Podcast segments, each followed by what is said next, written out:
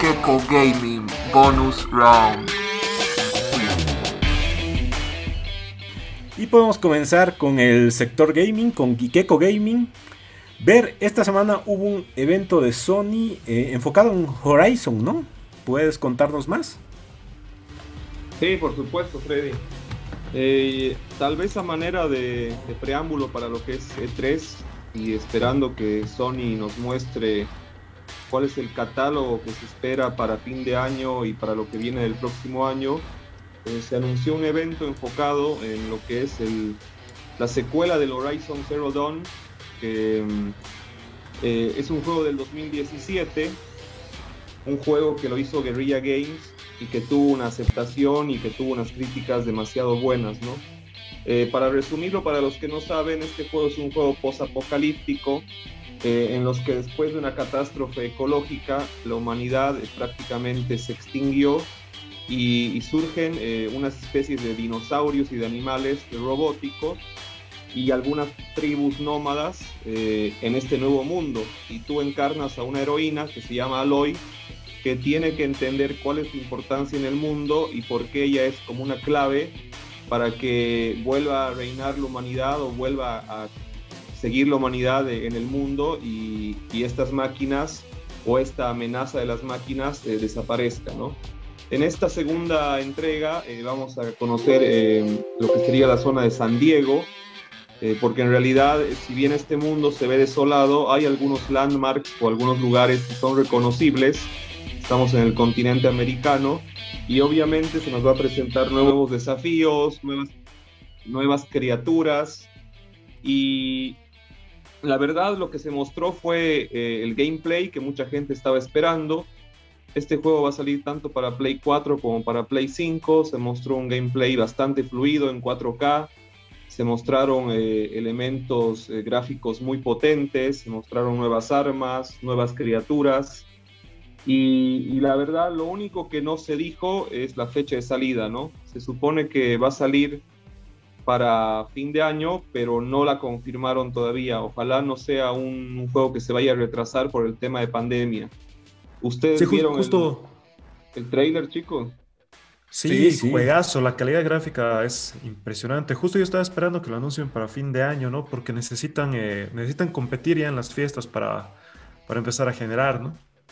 Sí, sí, se ve fluidísimo y bueno, creo que esto ya nos comentaste en muchos juegos de Play que ya pasa esto, que ya entre la cinemática y el juego no hay diferencia, o sea, se ve tan fluido y eh, si carga todo el juego me parece súper increíble y además en poco tiempo te han mostrado muchos escenarios, por así decirlo, o sea, de selva al agua, después como escala, todas las armas, pelea con voces, me, me ha gustado mucho, mucho el evento.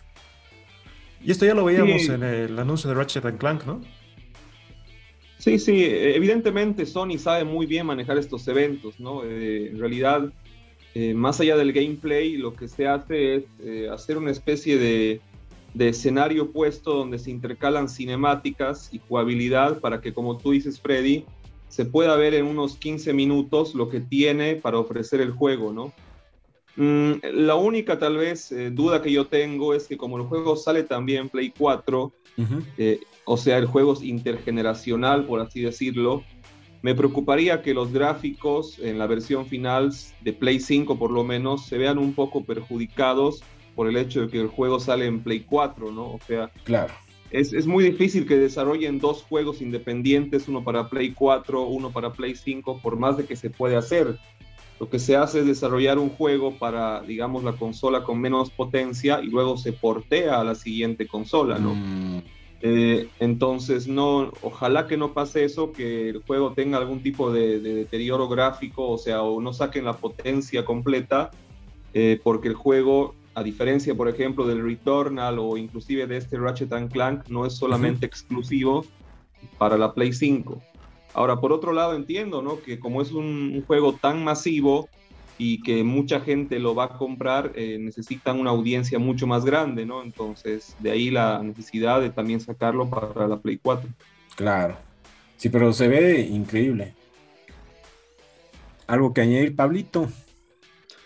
Eh, yo estoy aquí con ver, esperaré que no bajen tanto la calidad gráfica porque lo que realmente ya esperamos es que puedan mostrarnos ya la máxima potencia de la Play 5 y queremos verlo desde ya con estos grandes títulos. No, no, no quisiera que este, que este gran juego se quede perjudicado justamente por buscar eh, más ventas en el público que todavía tiene un Play 4. Sí, bueno, juego muy esperado, solo falta la fecha de estreno y esta semana eh, creo que ya estás jugando el Biomutant, ¿no? Eh, ver, y creo que es un juego del cual se está hablando mucho en las redes, pero quisiéramos tu opinión. Sí, así es. Eh, esta semana, eh, después de mucho tiempo de espera para mí personalmente, salió el, el Biomutant. Yo actualmente lo estoy jugando en la Xbox Series X. Y como tú dices, eh, esta semana hubo mucha, mucho revuelo en las redes por los puntajes de los críticos que son muy dispares, digamos, ¿no? Ok. No nos olvidemos que el día de hoy la crítica si bien hace un puntaje, digamos, eh, bien específico en sus páginas o en sus medios, hay páginas que agrupan estos puntajes y que hacen un puntaje, digamos, global, general o final, ¿no? Tal es, por ejemplo, la que hoy en día se utiliza mucho como Metacritic, ¿no? Y, mm, muchas veces eh, los juegos tienen, digamos, lo que sería un puntaje, digamos, excelente o un puntaje bueno o un puntaje malo, porque la mayoría de los críticos opinan igual, digamos, ¿no? Como que hay un consenso.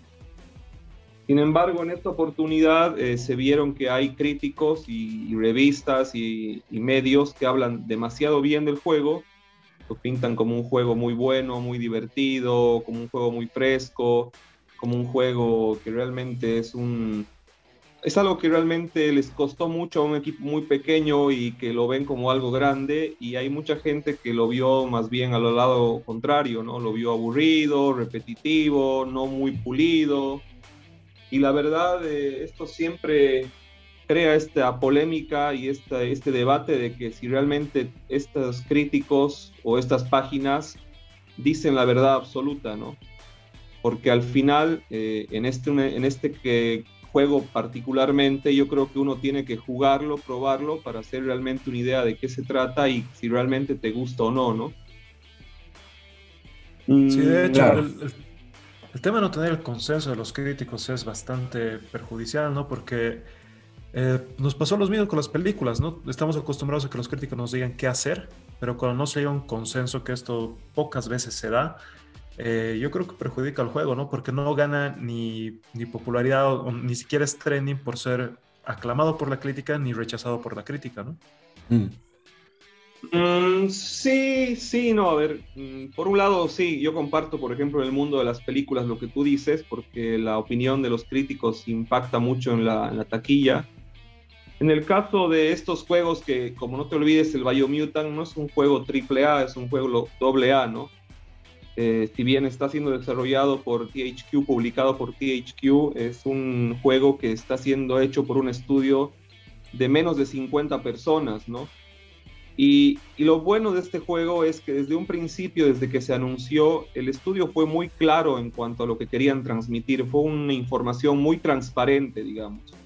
O sea, de alguna manera nunca te quisieron vender humo, digamos, ¿no? Entonces, la había, o sea, yo estoy seguro de que hay mucha gente, como yo me, me, me incluyo en esta, que lo preordenó el juego y no canceló su preorden porque de verdad el juego te, te lo mostraron desde un principio con todas sus fortalezas y todas sus falencias, ¿no? Por otro lado, a veces también, si bien como tú dices, la crítica, digamos, eh, una crítica negativa o mediocre puede impactar en las ventas, eh, el morbo mismo de no saber si el juego es bueno o porque hay una gente que habla muy bien de él y gente que habla muy mal, a veces te, lleva también a que te interese, ¿no? Y, para finalizar, eh, siempre hay también, y esto no sé si es algo real o no, pero siempre últimamente en lo que serían los foros, se habla mucho de la imparcialidad de, ciertos medios de, comunicación, como en todo lado, ¿no? Que dice que hay algunos medios de comunicación que tienen favoritismo por Microsoft, otros medios que tienen favoritismo por PC, otros por Sony. Y aquí se dio un caso bien particular de que si bien este juego no es nativo ni para Play 5 ni para Xbox, en el caso de la Xbox Series X, sí corre a 4K y 60 frames. Sin embargo, en la Play 5 el juego solo corre a 1080p y no corre a 60 frames. Entonces, la calidad en Play 5 eh, se ve deteriorada eh, significativamente, ¿no? Y parece que algunos reviewers eh, lo jugaron en Play 5, entonces por ahí también el puntaje también se vio impactado en eso, ¿no?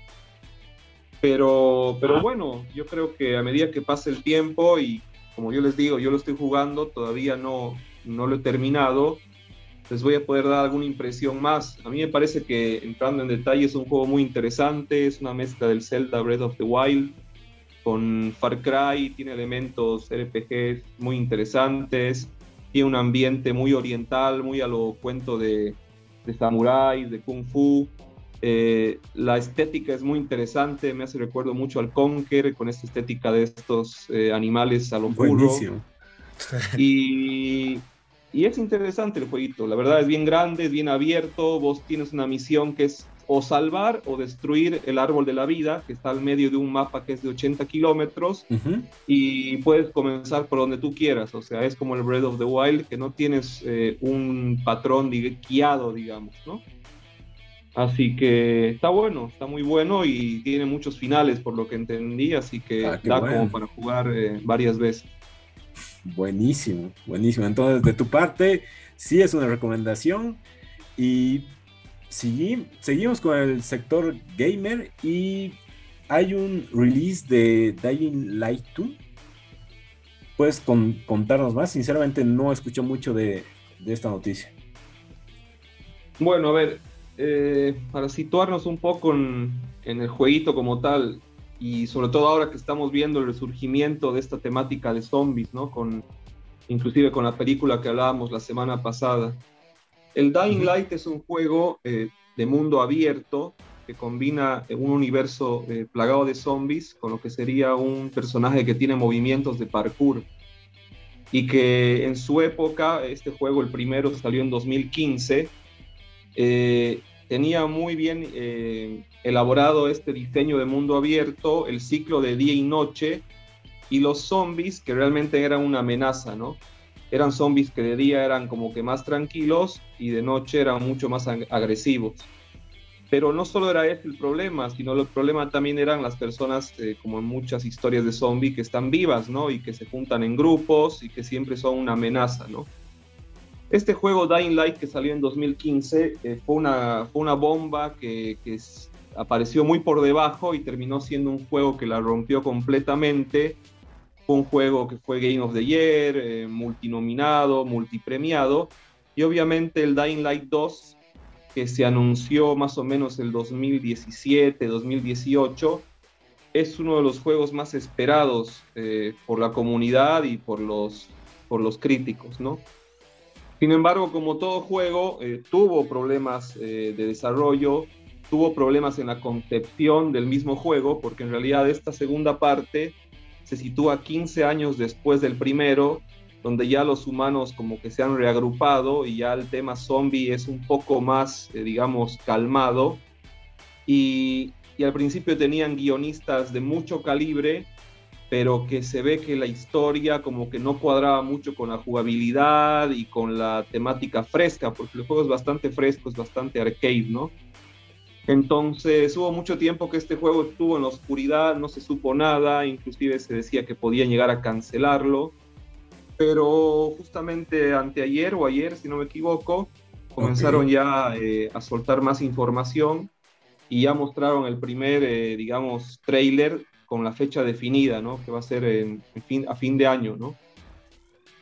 La verdad a mí me encantó, es un juego que se ve que sigue, sigue la temática del, del 1, yo creo que tomaron una buena decisión.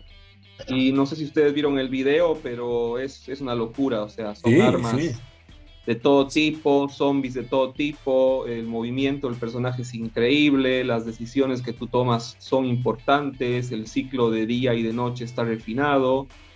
Y de verdad es uno de los juegos más eh, grandes en cuanto a zombies, ¿no? Obviamente que Resident Evil, esos obviamente coronan, pero este es un juego de mundo abierto y no, no hay como este juego, digamos, ¿no? Sí, sí, se ve ver el diferente. Trailer. ¿Qué te pareció? Increíble, la verdad es se ve que va a ser un juegazo. Justo lo que mencionaba al ver la, característica de los movimientos de parkour que tiene el, personaje que nosotros vamos a manejar. Y que para esta entrega te permiten hacer el cambio más o menos del estilo de pelea y anunciaban, ¿no? De que puedes seguir con esa temática o con ese estilo de, parkour, puede ser un poco más agresivo, así como más, eh, más powerhouse, digamos, para, para pelear con golpes más, eh, más fuertes, más torpes o puedes ir cambiando tus estilos de, lucha mientras vas avanzando en el juego, ¿no? Y también te mencionan que todas las decisiones que tú vas a tomar pueden afectar de gran forma al desarrollo de la historia. El, giro que, me gusta de, este juego, como bien menciona ver, no es un Resident Evil, eh, digamos, no es un Silent Hill así de, las, de los grandes títulos. Eh, es el tema de las, eh, de las agrupaciones o de, los, de las comunidades que se han armado ahí de los sobrevivientes, ¿no? Teniendo en cuenta que tú te puedes unir a cualquiera de ellos y tienen diferentes características bastante marcadas. Ahí veíamos unos que son, eh, que son estilo Negan de Walking Dead, ¿no? Así que son más, eh, más brutales, más torpes, eh, se nota que pueden ser un poco traicioneros. Tenemos otras comunidades, otras agrupaciones que son más caritativas, que, que te ayudan más eso me parece que puede ser el giro más interesante de, esta entrega. Y sí se ve, no sé si entre comillas, único en su estilo, o sea, combina varios tipos de videojuego. Y como Ver dice, o sea, muy interesante, digamos, ¿no? Esto de que sea mundo abierto. Está, bueno. ¿Puedes repetirnos para cuándo sale Ver? Si no me equivoco, eh, es en octubre de este año. Ya no falta mucho. Qué bueno, qué bueno. Y Continuando, eh, podemos pasar a la noticia del Unreal Engine 5. Eh, ver, ¿qué nos cuentas? Bueno, eh, yo creo que esta noticia, para que uno la entienda, y seguramente vamos a compartir el, link y el video en la página, uno tiene que ver de qué se trata, ¿no? Pero en resumidas, lo que sería Epic, no nos olvidemos que Epic Games no solamente crea o, hace el Fortnite, sino es una empresa que a la vanguardia que crea el, Unreal Engine, ¿no? Y el Unreal Engine es un motor de gráficos que comenzó con el 1, el 2, el 3, el 4 y ahora está listo eh, para presentar y para empezar a dar a las empresas el apoyo y el soporte el 2022 del Unreal Engine 5. Para hacernos una idea, eh, muchos juegos eh, de, la, de, la, generación actual y de la pasada, o sea, de Play 4, de Xbox One y, e inclusive de Play 5 y de Xbox Series X, son desarrollados en el, en el Unreal Engine 4. Y, y, obviamente con este Unreal Engine 5 eh, se va a ver potenciado todo prácticamente hasta llevar, llevarnos a un lugar de gráficos hiperrealistas, ¿no? Entonces, ¿qué fue lo que pasó? Eh, si bien hubo ya el año pasado como una conferencia bien eh, dedicada a los desarrolladores para obviamente que adopten su producto, en esta oportunidad ya se nos mostró un, Unreal Engine 5, pero en un trailer de un juego, que en realidad no va a salir el juego, son engines, o sea, son trailers que hace la empresa, pero que son jugables internamente, digamos, ¿no? Y este, este trailer que se puede ver, donde se ve una heroína que está peleando contra un coloso de fuego gigante, está porteado y está desarrollado tanto en Xbox como en Play 5, ¿no? Entonces uno se puede dar cuenta que este juego, este Unreal Engine no es solamente un tema de gráficos, sino es un tema de físicas, un tema de iluminación, un tema de sonido, que le va a dar al juego un realismo mucho más grande y sobre todo que va a acelerar y va a mejorar eh, lo que es el trabajo de, los desarrolladores para que cada vez tengan juegos más poderosos, ¿no? Que es lo que yo creo que todos nosotros soñamos, ¿no? Que no hay una barrera entre lo que es una película eh, y un juego y ni qué decir la realidad, ¿no? Sí, lo que me ha impresionado del, del video que mostraron es la capacidad de personalización de los escenarios, de los gráficos que van a tener todos los estudios que, deciden utilizar este motor, ¿no? Nos mostraban ahí la, diferencia de que cuál es la potencia gráfica y a qué distancia quieres que todavía se siga viendo con esa potencia gráfica, a partir de qué distancia puedes bajar un poco la resolución. Justamente en el video que tenemos eh, en pantalla nos están mostrando que cada imagen está conformada por millones y millones de figuras más pequeñas independientes que tienen su propio color, su propio brillo, su propia interacción. Y en ese, en ese demo que, que justo mencionamos, donde te muestran ahí como una pelea con un coloso, se ve una capacidad gráfica increíble de este, de este motor de desarrollo. Yo realmente quisiera ver muchos, muchos juegos que estén desarrollados en esto. Sí, las texturas son hiperrealistas, o sea, como este de paso son solo escenarios, ¿no? Que nos muestran, parecerían filmados como tal, o sea, sí, como, como Pablo dice, los juegos que, que, se, que, se desarrollen con esto, creo que ya directamente van a ser para el o sea, para Play 5 y Xbox, eh, porque no creo que ya soporte un Play 4 y demás. No, no, no, para, para nada. Va a ser para PC, Play 5, eh, Xbox Series X, Xbox Series S. Mm. Y, ya, ya entregaron algunos eh, kits de desarrollo a diferentes empresas que quieran hacer juegos en esto. Una, por ejemplo, es la que va a ser el siguiente Gears of War, el Coalition, que ya están eh, investigando, están desarrollando juegos. Seguramente por el lado de Sony, varios igual van a, van a adoptar este, este engine no es el único, obviamente, ¿no? Porque por ahí la gente cree que es el único. Eh, muchas de las empresas grandes, grandes, AAA, por ejemplo, Guerrilla Games con el Horizon, tiene su propio engine eh, de, casa, digamos, ¿no? Claro. Pero eh, muchos de los juegos multiplataforma más populares sí usan el Unreal Engine. se ve brutal. Qué, qué buena noticia para todo el mundo gamer. Y podemos pasar a la última noticia del sector que es referente a Pokémon. Esta semana nos traen sorpresas y sinceramente inesperadas porque se esperaban tal vez trailers o como siempre hace un Pokémon Direct y demás, pero de la nada a través de sus cuentas oficiales de Twitter eh, lanzaron las fechas de lanzamiento y las portadas oficiales de los remakes de Pokémon Diamante y Pokémon Perla, que es Diamante Brillante y Perla Reluciente, los cuales saldrán el 19 de noviembre. Y también anunciaron que el Pokémon Legends saldrá al siguiente año, pero el 28 de enero. Es raro para Pokémon que dos juegos salgan tan juntos, pero bueno, en este caso se podría entender ya que los remakes no están hechos por Game Freak, como siempre los hace.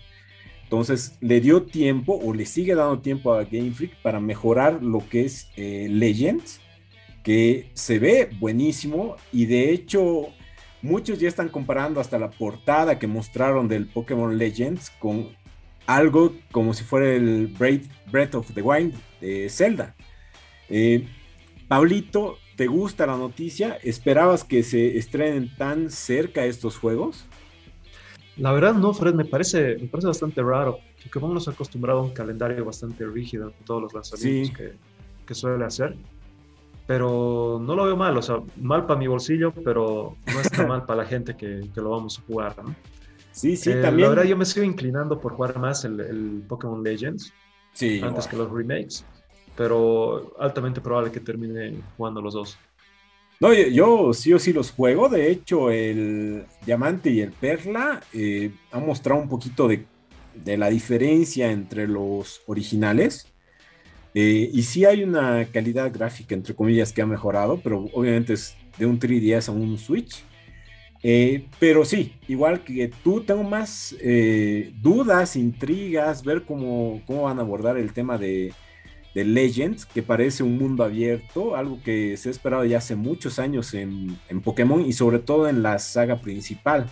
A ti, Ver, ¿te, gustan estas fechas? ¿Vas a adquirir ambos?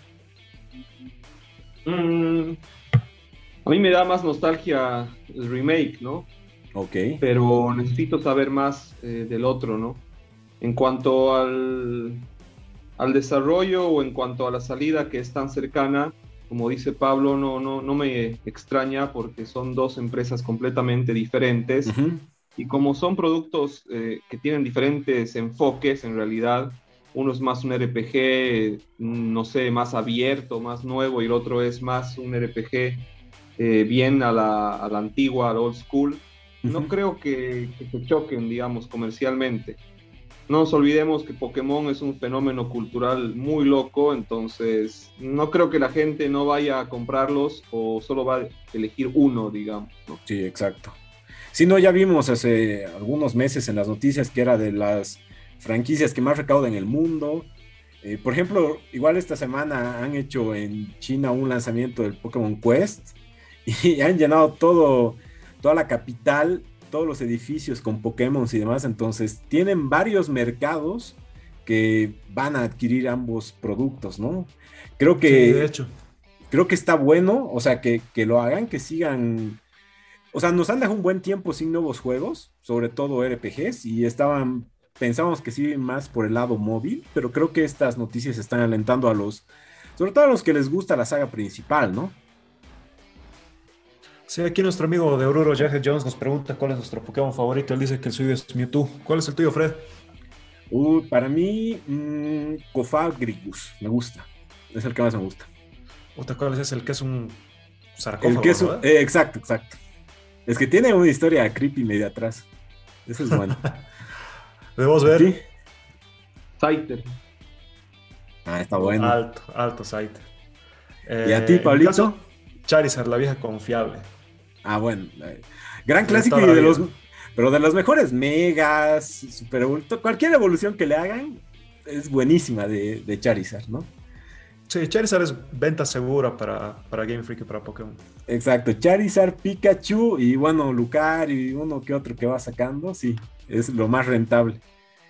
Y con esto podemos acabar el sector gaming, gracias a Gamart, que esta semana eh, sacó a la venta eh, el HyperX S, es el Quadcast S, que en este caso, además de que tiene luz y tiene todo lo que ya sabemos. Tiene los LEDs, que, que, obviamente a todos los gamers les gusta, sobre todo puedes combinar con el tecladito, con el mouse y demás.